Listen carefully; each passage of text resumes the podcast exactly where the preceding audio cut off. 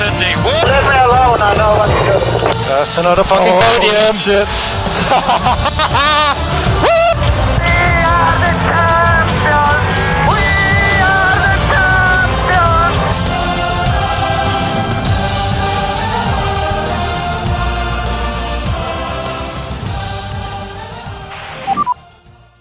Coequiperos, bienvenidos al segundo programa de Pitbull, el cual se va a llamar Hola Red Bull, porque prácticamente les tenemos un especial de este equipo.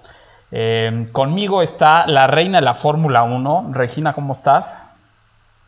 Oye, qué presentación, ¿eh? Hola, Raúl. ¿Cómo estás, Regina?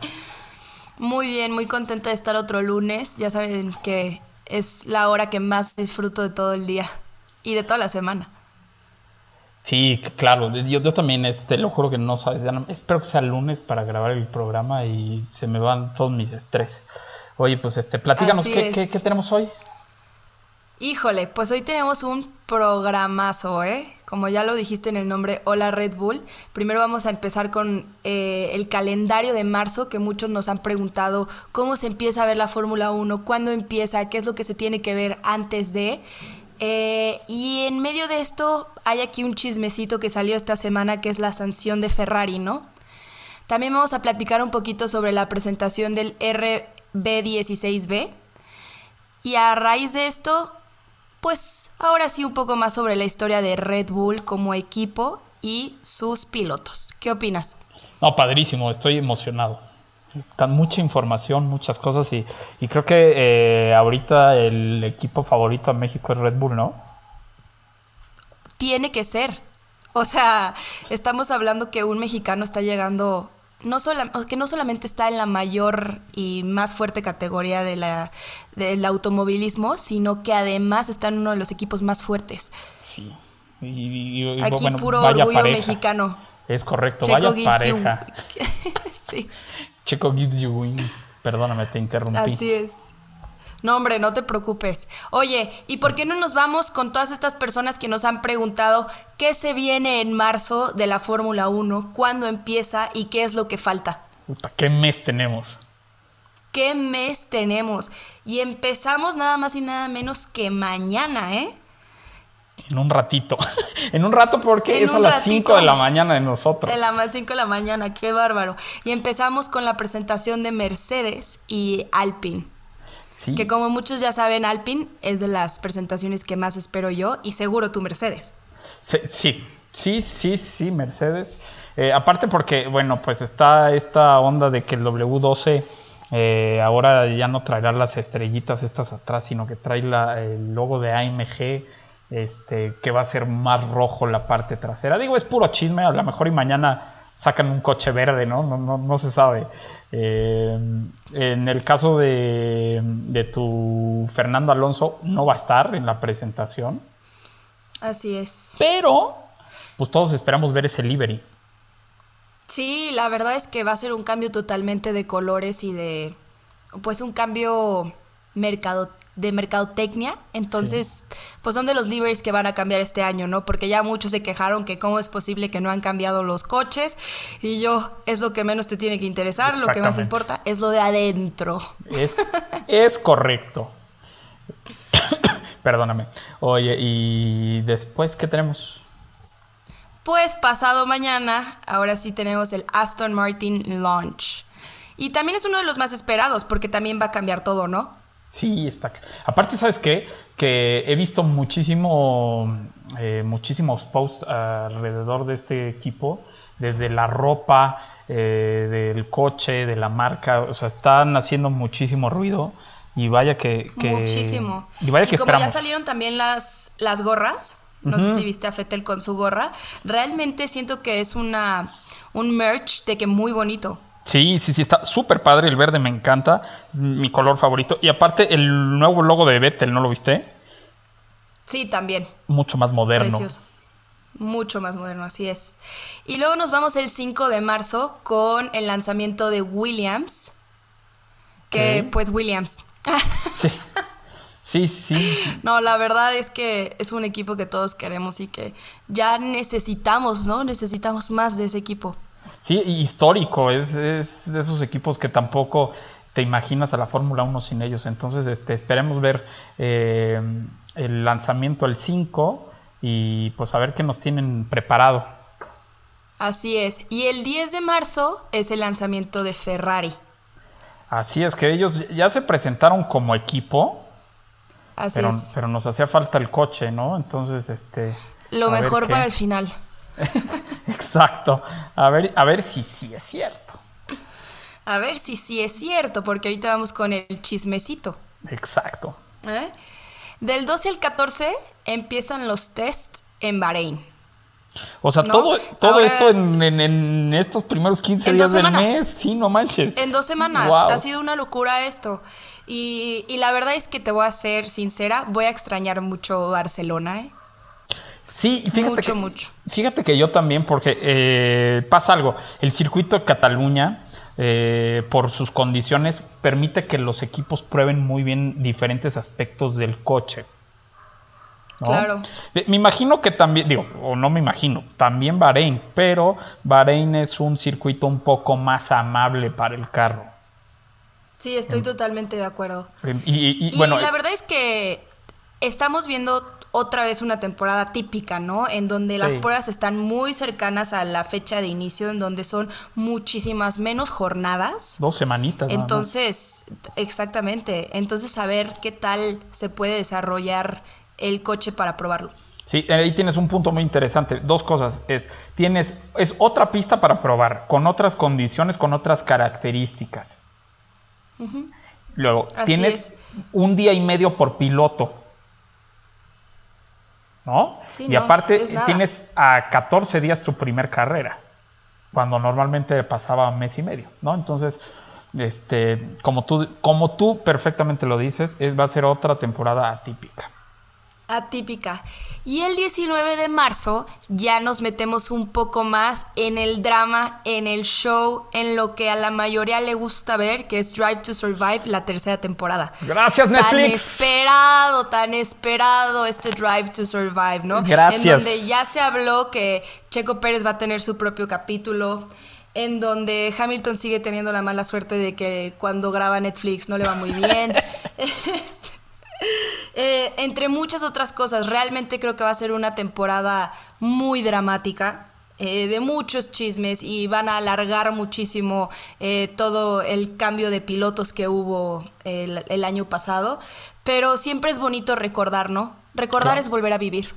Es correcto. Qué sentimental te pusiste. ya sé. Pero No, sí, yo, a mí oye, me fascina. ¿Y qué crees? Dígame.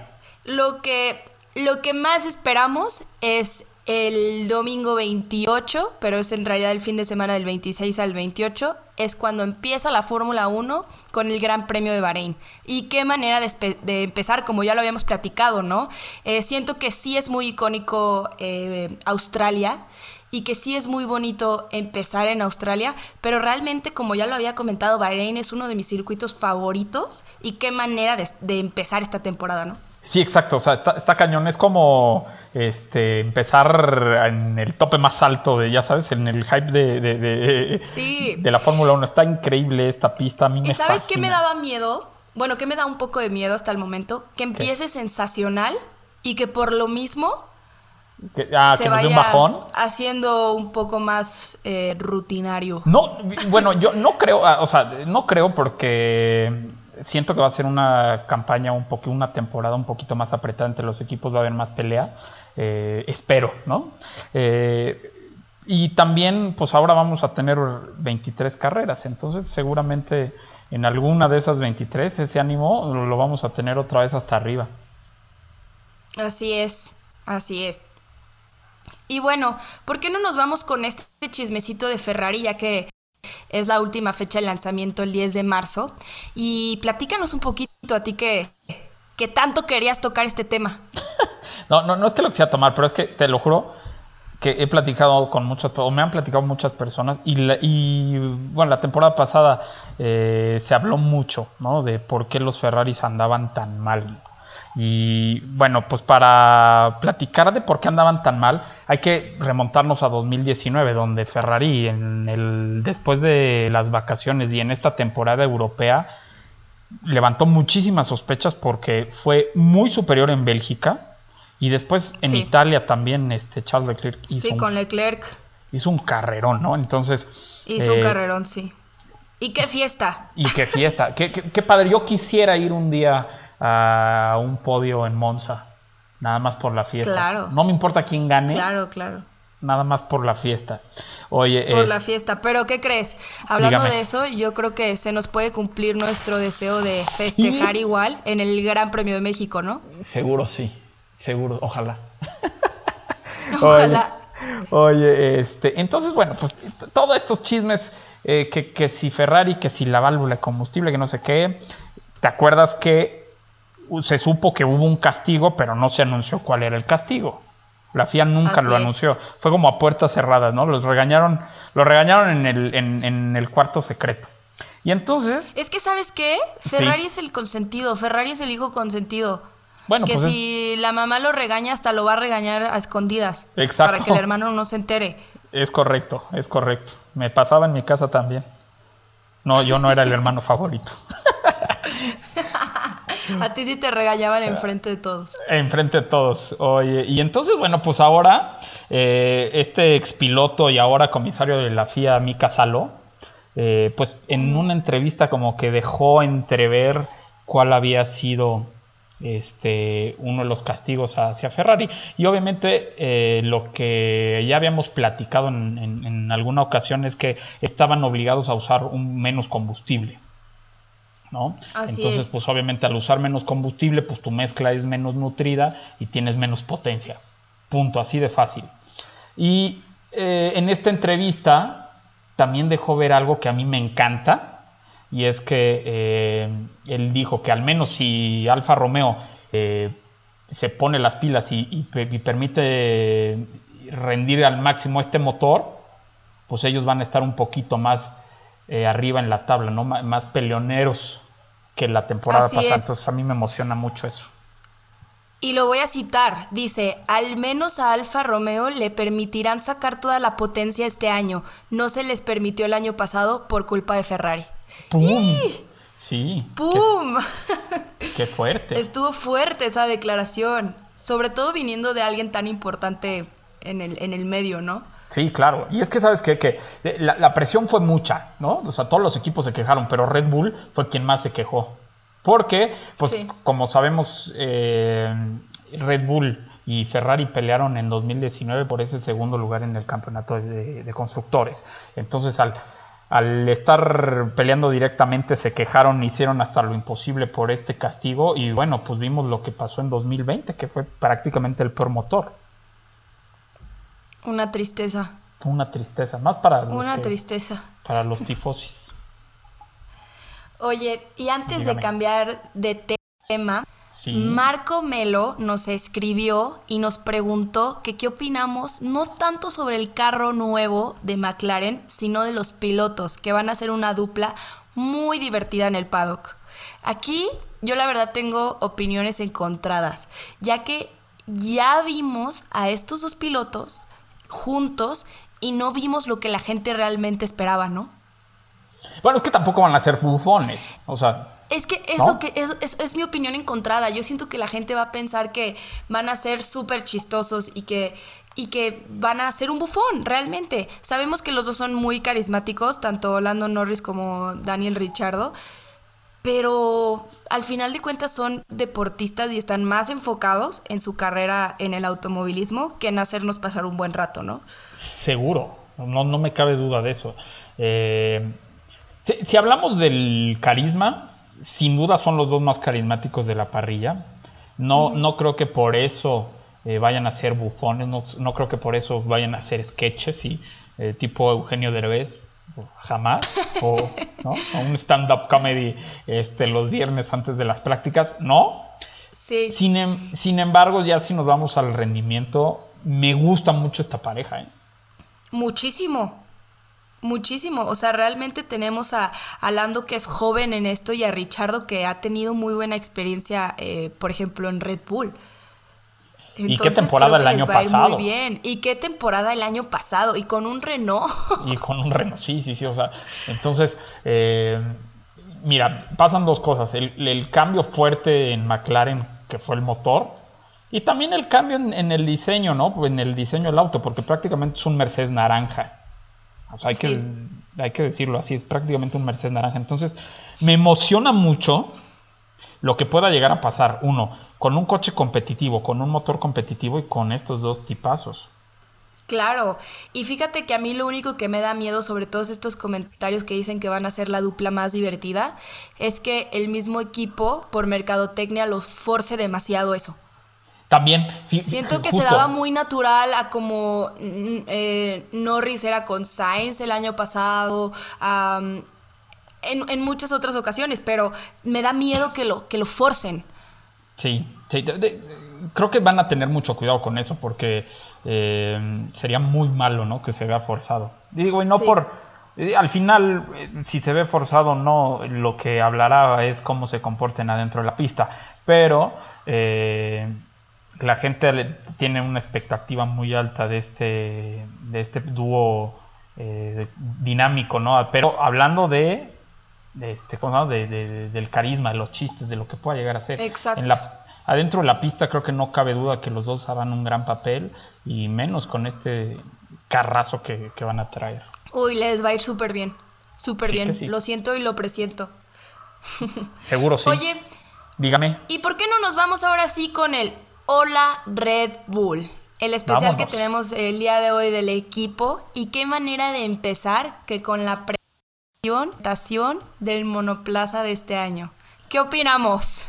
Pues mira, ¿qué opino que este el coche en realidad luce igual que desde hace cuatro años? Pero como Sí. hemos dicho, eso es lo que menos nos importa. Totalmente. Trae algunos cambios fuertes en el alerón delantero. Eh, el alerón trasero es ligeramente más chaparro. Y esta tapa del motor también como que la hicieron más, más lineal, más recta, no sé cómo decirlo. Y, a mí se me antoja que va a ser un gran año, ¿eh?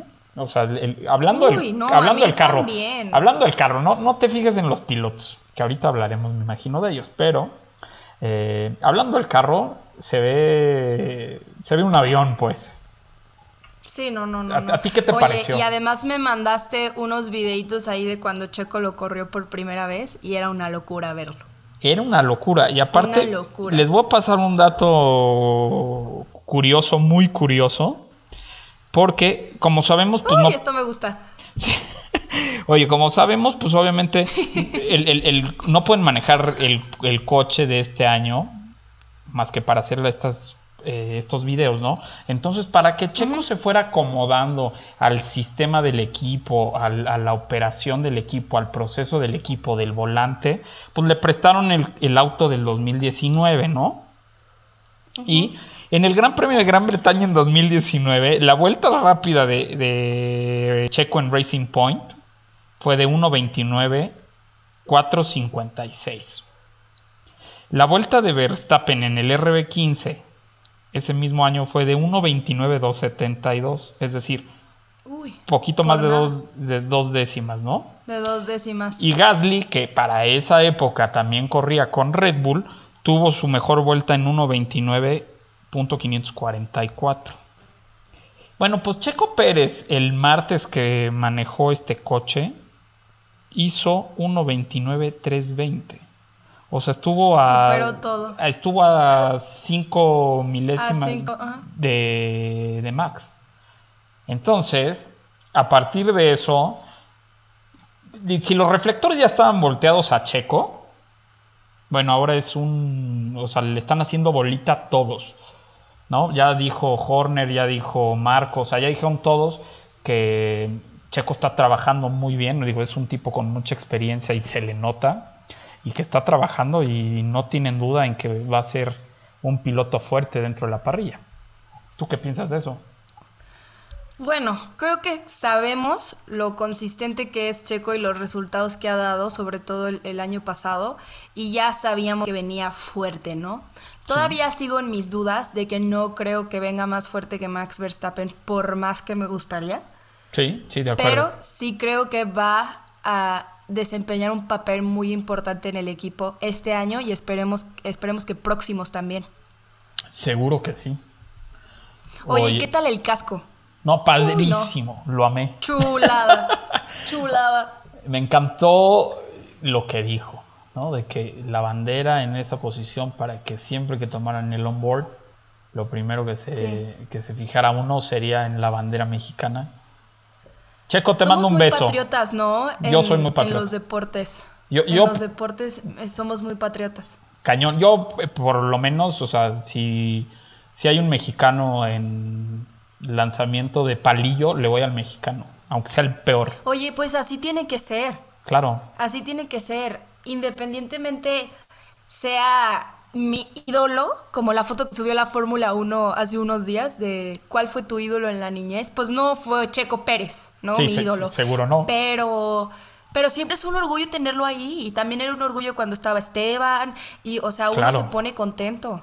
Por, pero por contento de los logros y contento de cuánto han trabajado, porque tampoco se llega de a Sí, tampoco está gratis. Oye, hay mucho hate pacheco. Hay muchas personas que no les cae Uy, bien. Hay- muchísimo. ah, De todos lados, ¿eh? Es más, yo he visto en grupos, porque estoy en 8000 grupos de Fórmula 1, no sabes en cuántos. Y, y veo muchas veces que los mismos mexicanos somos los que le tiramos hate.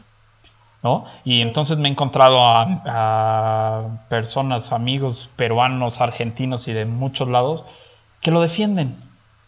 Sí, sí, ¿sabes? Latinoamérica lo defiende. Cañón. Algunos, algunos no. Lo defiende mucho. Algunos, pero la mayoría sí. Lo Exacto. que sí te puedo decir es que yo he notado, eh, ustedes saben que hago ahí por, por ahí TikToks de Fórmula 1 y tengo varios ya eh, relaciones de TikTokers europeos que se quejaron mucho de la llegada de Checo.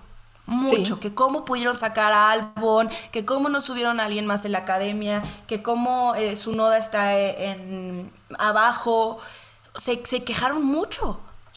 Sí, se quejaron mucho, En pero cambio, argentinos, peruanos, eh, de Guatemala, que ya sabemos que no, colombianos, que ya saben, ya sabemos que nos escuchan, que les mando un saludo totote, yo también. apoyan mucho a Checo. sí, mucho. sí, sí. Oye, este, haciendo un pequeño paréntesis, toda la semana estuvimos en el top 10 este, en, en Perú. Muchas gracias. En Perú, en Perú. Sí. Y en, en Guatemala también. En Guatemala nos fue muy también. bien. En. Estuvimos en los 30 más escuchados de España y en México también estuvimos eh, En el top 10. tres, Qué en el- estuvimos en el top y tres. en el top 3. de industria automotriz. automotriz. Sí, muchísimas gracias por Y en el top escucharnos. 10 de, de podcast. Gracias. Ah, es correcto. Saben que esto es por ustedes y gracias a ustedes. Oye, y, a- y Dígame. ya después de ponernos un poco más, eh, ya que nos pusimos muy sentimentales, Ok. ¿por qué no recordamos esas épocas pasadas cuando toda la historia de Red Bull comenzó? Porque Red Bull no empezó solamente como una escudería. Red Bull al principio fue patrocinador. Es correcto. De hecho, o sea, aunque este equipo, aunque este equipo este, nació en realidad eh, en 2005, ¿no? O sea, como Red Bull Racing, nació en 2005. Para hablar de Red Bull nos tenemos que ir a los orígenes del, esqui- del equipo, ¿no? Y entonces eh, aquí cuadra un equipo que se llama Stuart Grand Prix, que era eh, propietario Jackie Stewart, el, no, no es eh, la leyenda, sino yo creo que uno de los dioses de la Fórmula 1, para mí, ¿no? Entonces, bueno, eh, Stuart eh, Grand Prix después de un rato se convirtió en, en Jaguar Racing, ¿no? En Jaguar Racing, sí. Así es que montaba motor, montaba motor eh, Ford y aparte, no sé si sepas, pero ese equipo lo comandaba Niki Lauda. Entonces, y, y Bobby Rahal, uno que corría en IndyCar hace muchos años, pero, Sí. pero bueno, este, entonces después de este mm, breve paso por la Fórmula 1 de Jaguar Racing, eh, ellos empezaron en, el- en la temporada del 2000. En la temporada del 2004 finales, Red Bull anuncia, porque ellos eran patrocinadores, como tú nos dices. Y entonces Sí. en, en- en- a finales de 2004, Red Bull dice, no, voy a comprar Jaguar Racing. Y entonces ahí, a partir de la temporada 2005, ya corrían como Red Bull, aún con motor Cosworth, ¿no? Pero bueno, y los Sí. primeros pilotos, eh, bueno, uno de los pilotos era David Coulthard, que en ese, ya, ya había este, ganado todo lo que se le había antojado. Y había llegado Christian Klein, que era un, un debutante en realidad. Eh, en los primeros años les fue de la patada. O De sea, la patada. pero feo. De hecho, hicieron pruebas con, con- bueno, el motor Cold War pues no, no les sirvió para nada. Después, este, eh, usaron este motor Ferrari, pues también, este, no les sirvió mucho. Y en 2000, eh, 2007, que se incorpora Mac Weber. Ya como Sí. que les empezó a ir mejor. Sin embargo, Sí, ya tenían otro motor que fue Renault. Renault También. exactamente. Pero tampoco les iba tan bien, ¿no? O sea, el- quedaron en quinto puesto, creo que en la, en la de constructores, no estoy muy seguro. Sí, en quinto puesto. Eh, y después, pues ahí 2008 también fue eh, temporada, este, ya sabes, de pelear, de, de fallas en el motor, de muchos abandonos. Y, De pues, sacar puntos. Exactamente, y volvieron a quedar en séptimo, ¿no? Entonces iban para atrás. Pero Sí. en 2009, ¿qué pasó, Regina? A En ver, si, 2009 a ver si te todo acuerdas. mejoró. Un chavito, un chavito alemán llegó a, Claro, estar al lado de... Exacto, llegó al Pero lado además de... yo quiero mencionar algo muy Dígame. importante, ¿no? Que creo que ha sido esencial en el equipo antes de ya irnos a cómo empezaron de campeones. Primero Sí. que nada, Christian Horner siempre estuvo en la dirección deportiva de, Es correcto. este equipo, ¿no? Es correcto. Y después de su primer año donde les fue fatal, entró a mi gusto el mejor ingeniero de toda la Fórmula 1. El que mejor. Es Adrian Newey. El mejor. El mejor ingeniero. Oye, y de creo hecho- que- y, y sigue con Red Bull, ¿no? Cabe mencionar. Y para mí, él, él con esa dirección que ha tenido Christian Horner, han sido los que han llevado el equipo a lo que es. Correcto. Oye, no, lo para digas muy fuerte porque se lo va a llevar... En... Sí, no lo digas fuerte ¿Se lo porque se lo, se lo va a llevar Mercedes. Ya ves que se llevan a todos lo los buenos. no, capaz. Oye, Sí. no, no es cierto. Aparte, ¿sabes qué? Que, por ejemplo, desde que desde que el 95, y cuando era Jackie Stewart el dueño del equipo, estuvieron atrás de Adrian Newey. O sea, Sí. se lo querían, lo querían contratar desde esa época, pero pues hasta que llegó este mi queridísimo eh, Spice Boy, ¿no? Este Christian Horner, fue cuando por fin Sí. les dio el sí. Y vaya que qué pareja han hecho. La Sí. Y oye, te interrumpí. No, pasa Además, nada. ya estábamos en la parte de la historia donde entra este famosísimo alemán que Sí. fue muy querido y es muy querido. Este chavo llegó a faltarle el respeto a David Coulthard, esa es la verdad. ¿No? Porque, Sí, pues, claro. o sea, llegaron y la verdad es que era un chavo. Venía de ganar una carrera con Toro Rosso, el que ahora es Alfa Tauri, ¿no?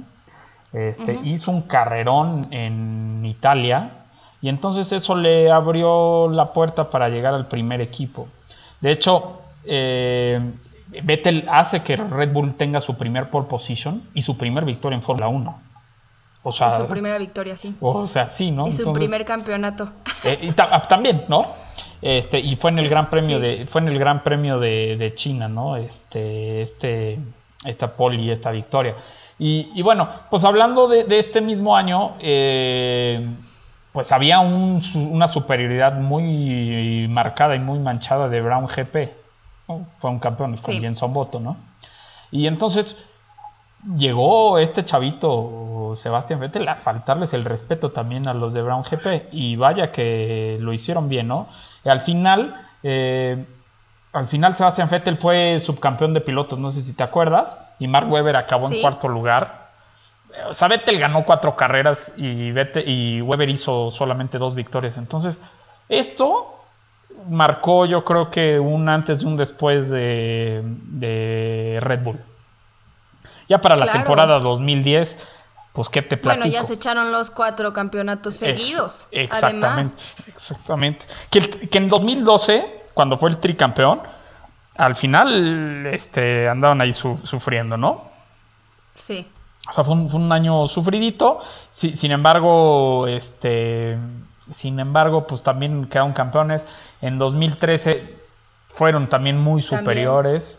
Y también, pues, este, como tú dices, el mejor diseñador, el mejor ingeniero, pues Adrian Newey, tenía no, no las manos, todo el cuerpo adentro del coche, del desarrollo del coche, y hicieron el último autocampeón de Red Bull antes de la era híbrida.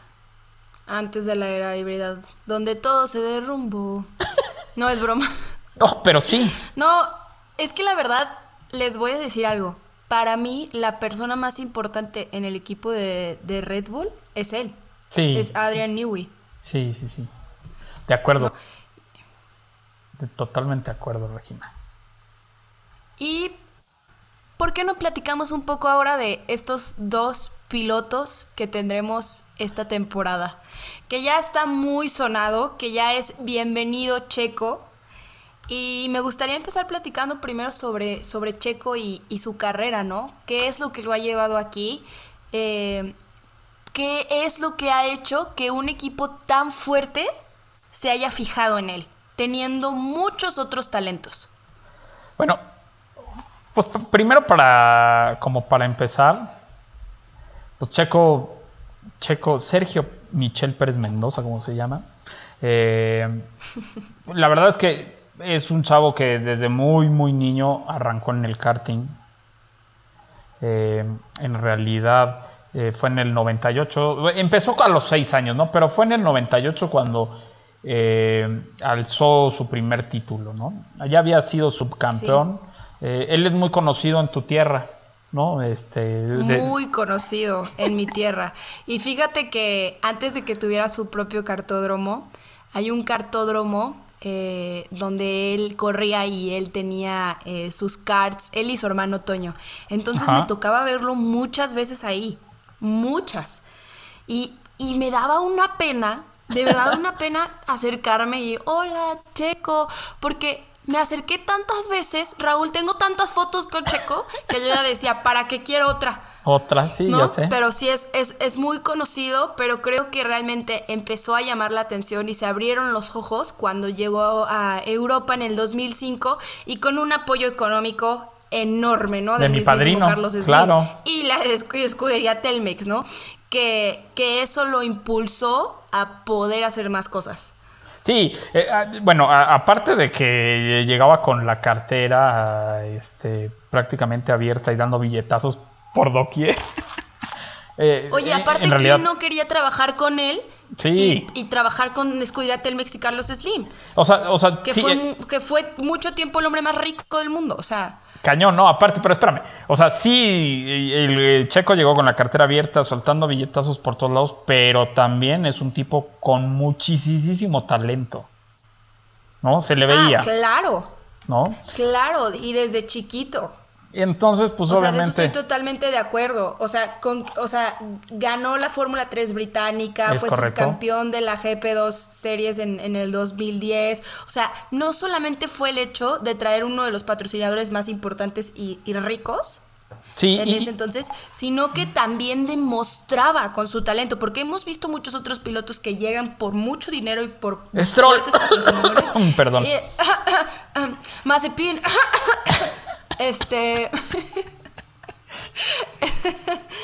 Eh, pero no han podido demostrar lo que, al- lo que él ha demostrado, incluso con coches que no corrían nada tampoco. Es correcto. Ah, Oye, aparte te, te voy a decir una cosa. En estos cinco años que Checo estuvo en Europa, viviendo solo, él lo platica, él sufrió mucho. Era un, fueron unos años difíciles para él, lejos de la familia. Nadie quiere estar lejos de su familia. Eh, donde literal tenía amigos, pero no salía porque él estaba concentrado, él estaba enfocado en esa carrera y vaya que sí le ha rendido frutos. Esos, esos, Claro. este, ¿cómo te puedo decir? Esos, Mira, este, esto ahora Ajá. sí que Red Bull no solamente se fijó en quién traía detrás Checo. Siendo No, Red claro. Bull se fijó en quién era él como piloto. Y eso es un logro impresionante de su trabajo como piloto. sí, Red Bull tomó una decisión No madura. por... Claro, muy madura. Y felicidades Red Bull. Gracias, Cristian. Sí. Oye, este. No, no, cañón. O sea, y bueno, después, pues debutó en, en, en Fórmula 1 en, en Sauber. Un equipo que le ha Sí. dado chance a muchos campeones del mundo de debutar. Caso de Kimi Raikkonen. Eh, no, digo, hay muchos más. En realidad estuvo dos temporadas. La primera temporada fue un desastre. Bueno, no un desastre, pero estaba aprendiendo. Sí. Pero Checo mostró ahí su cualidad número uno y creo que este, hasta, Cuidar los, los neumáticos. hasta los españoles se burlan de él por eso. Hay un, hay un TikTok buenísimo, ya sabes, de estos cuates que juegan en, en Fórmula 1 de Xbox o de PlayStation. Y entonces graban Sí. el video, ¿no? Y entonces hay una buenísima de cuando gana en, en Sakir. Que ya ves que se emocionó a las lágrimas Checo. Claro. Y entonces estos cuates españoles le dicen, este, Sergio, felicidades, primer lugar, ¿no? Y entonces está llorando. Sergio, pero ¿por qué lloras? Debes de estar feliz, ganaste. Es que a las llantas les quedaban 40 vueltas. Es buenísimo. Ay. Lo que le preocupa. Exacto, y entonces eso lo demostró desde su primer. En el Claro. 2012 eh, se subió al podio tres veces en su segunda temporada en un Sauber. En un Sauber. Oye, también algo que se nos olvidó decir, bueno, Checo llegó a Sauber porque en esa época montaban motores Ferraris y Checo fue egresado Y del- Checo fue de la academia. de la Academia de Ferrari, exactamente, de la Academia de Pilotos de Ferrari. Entonces, por eso llegó a Sauber y como les digo, su segunda temporada se subió a tres podios. De hecho, es históricamente el piloto que más puntos les ha- le ha dado a Sauber en una temporada. A Sauber. ¿no? Eh, después, en los, a finales de 2000, de 2012, este, dejó 12, la, eh, eh, perdón, a, a finales de 2012, pues deja la, la Academia de Jóvenes Talentos de Ferrari y a dónde se unió. Vaya que se a, un- McLaren. Sí. Se unió a McLaren y fíjate que yo me acuerdo en ese entonces que, que pensamos que iba a ser lo mejor. O sea, que pensamos que iba a ser un hit y que estaba en McLaren y en ese McLaren plateado precioso. Y vaya que nos decepcionó el Sí, equipo. el equipo, año, porque Checo no, todo. ¿eh? Sí, Checo no, Checo para nada. Pero el, el, el equipo decepcionó mucho. Fue cuando empezó a recaer más fuerte. Sí, y más, sí, totalmente de acuerdo. Ahora, te voy a decir una, te voy a platicar una cosa este, ya muy personal. Cuando yo, yo llego a trabajar a Mercedes en el 2012 y cuando anuncian que llega McLaren, no sabes la locura que fue adentro de la marca, ¿eh? O sea, porque no, ¿Qué te- tipo no, no sé si te acuerdas que cuando, bueno, en 2013 McLaren corría con motores Mercedes. En esa época apenas estaba iniciando el equipo de Fórmula 1 de Mercedes. Entonces, como que todos nosotros apoyábamos a McLaren por el tema de, de- de- de que se le surtían los motores. Del, mo- del motor. Ajá. Ajá, y aparte en esa época sí había un contrato de patrocinio, de publicidad, de merch, donde todo lo que decía Mac- Mac- McLaren Vodafone, que era el, el- el- el- Sí. ¿No? el patrocinador. Sí, sí, sí, el Entonces patrocinador. nosotros andamos forrados de McLaren, ¿no? Todos los que trabajamos en Mercedes andamos forrados. Y, y cuando anuncian lo de Checo, o sea, olvídate, o sea, ya te lo juro que hasta teníamos chanclas de playa de McLaren. O sea. Es más, Como todos vamos a estar este año con Red Bull. y haz de cuenta. Ah, yo creo que sí, no, no sabes qué, qué locura, ¿no? Y, y después, pues no es que nos haya decepcionado, pero pues sí el tema es que McLaren fue cuando de plano no vio la coladera que estaba destapada y se cayó. Sí. Y, y después a finales de ese año, donde creo que estaba en duda su, su participación en Fórmula 1 para el siguiente año, de repente anuncia que llegan a, a Force India. A Force India. En 2014. Y entonces ahí cambió totalmente la historia de este equipo hindú. Y en 2014, en 2014 en realidad eh, no, hizo, no hizo un buen año. Pero a partir de 2015 Checo fue el piloto que otra vez históricamente ha dado puntos le ha dado a un equipo. Tanto a Force India como después a Racing Point cuando se convierte en Racing Point en 2018. Oye, entonces, pues bueno, eh, nos queda súper claro que ha sido el piloto que históricamente más puntos le ha dado a todos sus equipos. Claro, también con Racing Point. Exacto, qué, qué locura. Oye, y pues ya nada más así como para dejar un poco en claro, eh, Checo Ha disputado 193 grandes premios. Solamente tiene una victoria, pero tiene 706 puntos históricamente, que no son malos. Nada malos, estamos hablando que volvemos a lo mismo, ha demostrado ser un piloto constante que eh, se retira de muy pocas carreras y que normalmente está puntuando.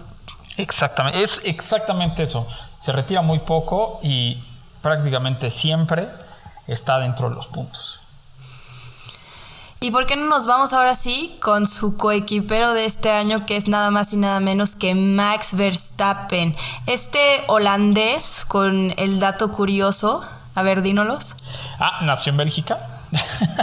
que nació en Bélgica, en Hasselt. Hasselt, así es, el 30 de septiembre del 97, pero corre bajo la bandera holandesa.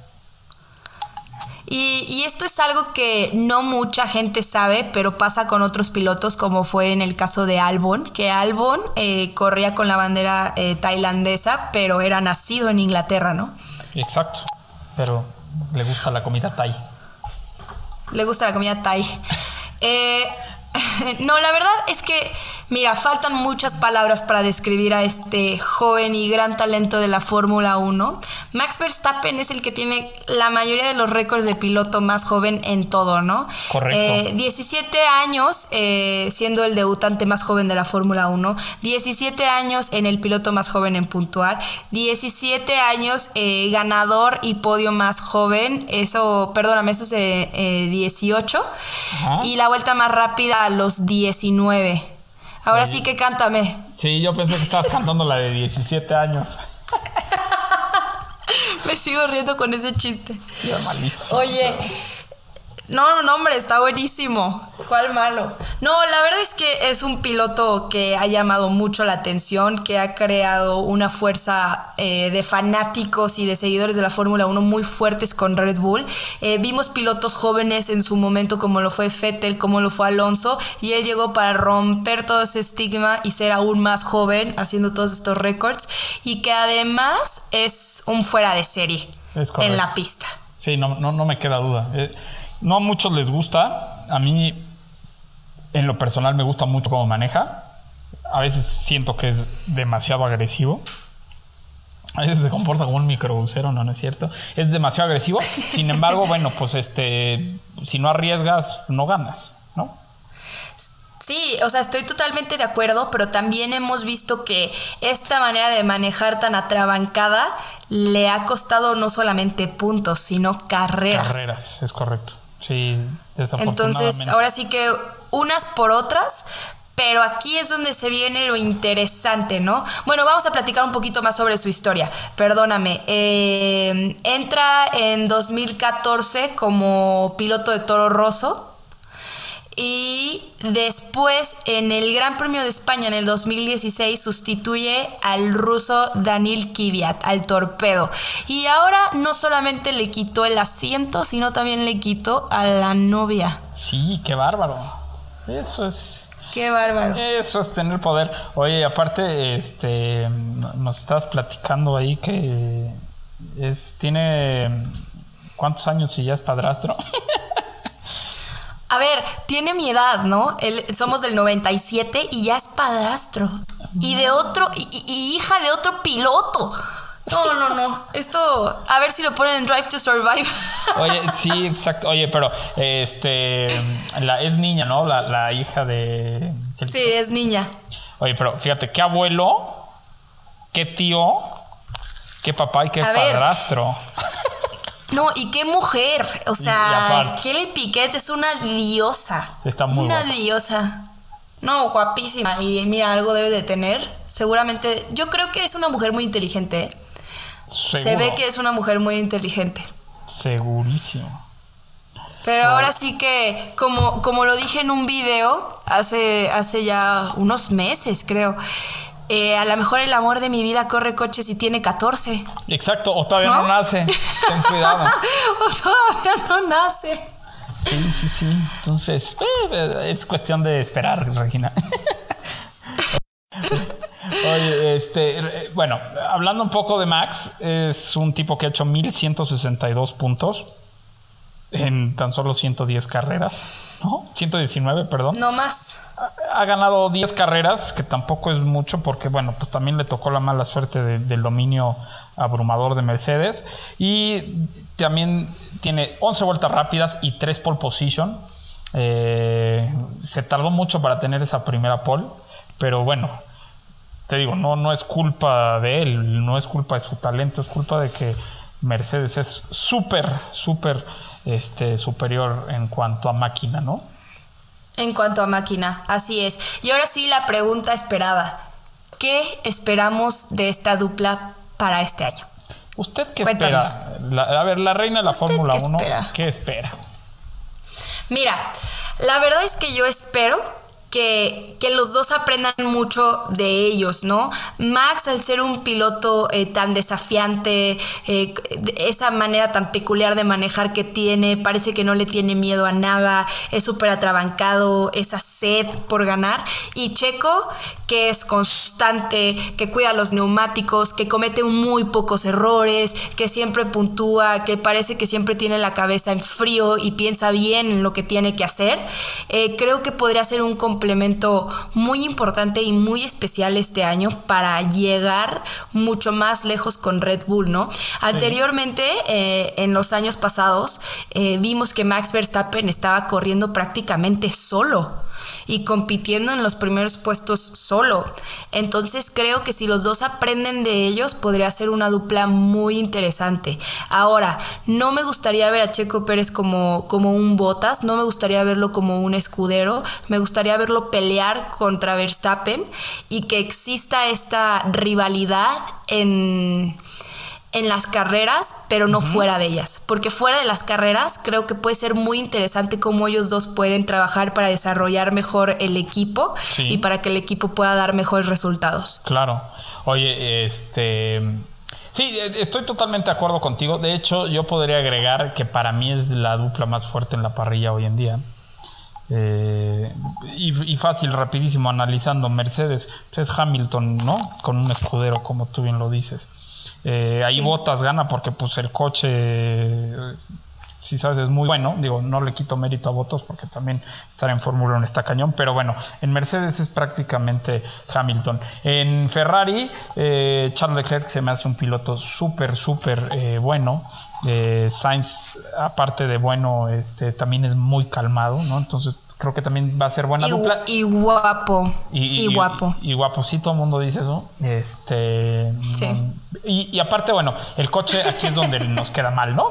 El, el Ferrari. Que Sí, creo que son no, para no. mí las duplas este, más fuertes. Más fuertes. Eh, Richardo y Lando, eh, o sea, sí. Eh, te digo, son unos pilotos este, extraordinarios, sin embargo, yo siento más, más eh, completo, más complementado el, el equipo de Checo y De Max. ¿no? Ferrari y de Red Bull. Ah, No, bueno, o sea, Sí, estoy, estoy totalmente de acuerdo. A ver, es un... Lo que estás diciendo es algo muy fuerte, ¿no? Estás poniendo a ellos como los más fuertes de toda la parrilla y creo que sí podría llegar a ser. Sin embargo, estamos dando como esta información sin haberlos visto. ¿Quién sabe de verdad cómo se puedan comportar? Hasta No, ver claro. los tests, yo creo, y hasta ver la primera carrera, vamos a poder darnos cuenta un poco más sobre, sobre esta dupla, ¿no? Porque también tenemos que recordar que Max Verstappen habló con la prensa antes de que se dijera eh, que Checo iba a ser su coequipero y que dijo que él prefería a, a otro. eh, digo, a veces a lo mejor ya sabía que venía Checo, a lo mejor era, no sé. Eh, Claro, claro que ya sabía, lo pero- sigo diciendo. No, pues ya tenemos pruebas. Tenemos pruebas. No voy a quemar a nadie ni voy a decir nada, pero tenemos pruebas de que Checo estaba firmado desde hace mucho tiempo. Bueno, eh, así es.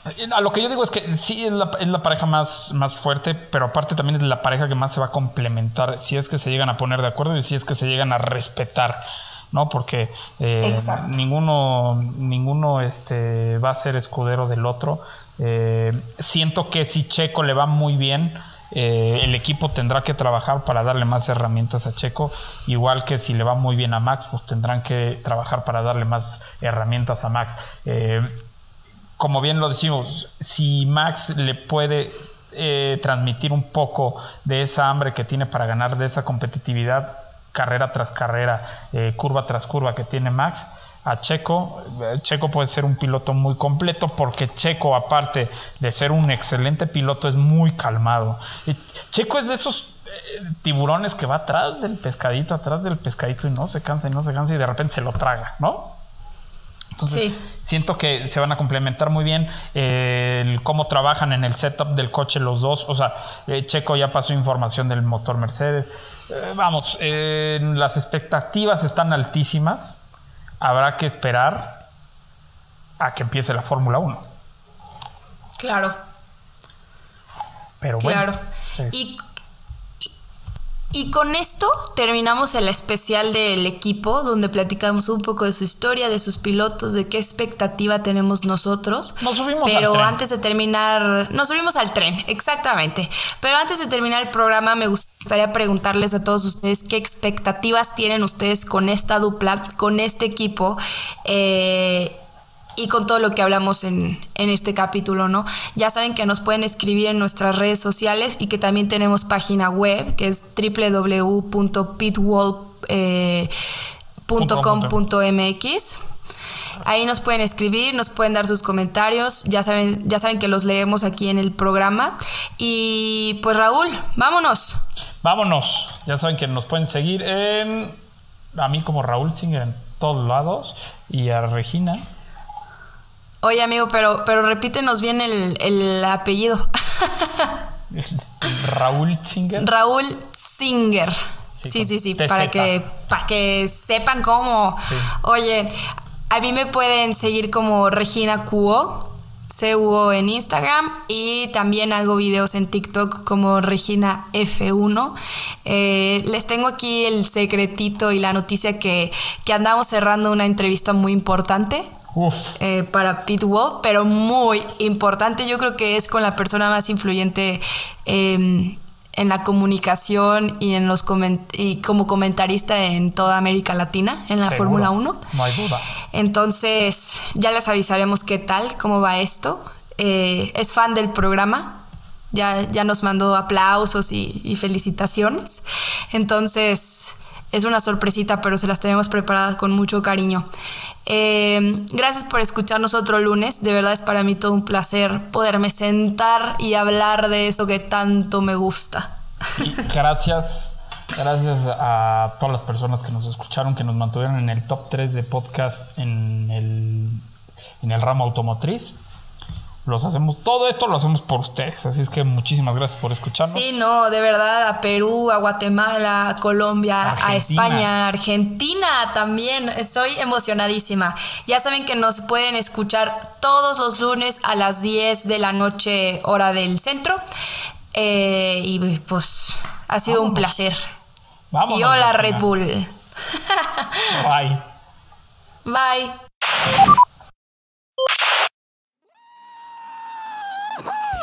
Yes! Sì, ragazzi! Oh, mi senti? Mi senti? Grazie, grazie, grazie! Dai, forza Ferrari! Grazie ragazzi, grazie! Forza Ferrari!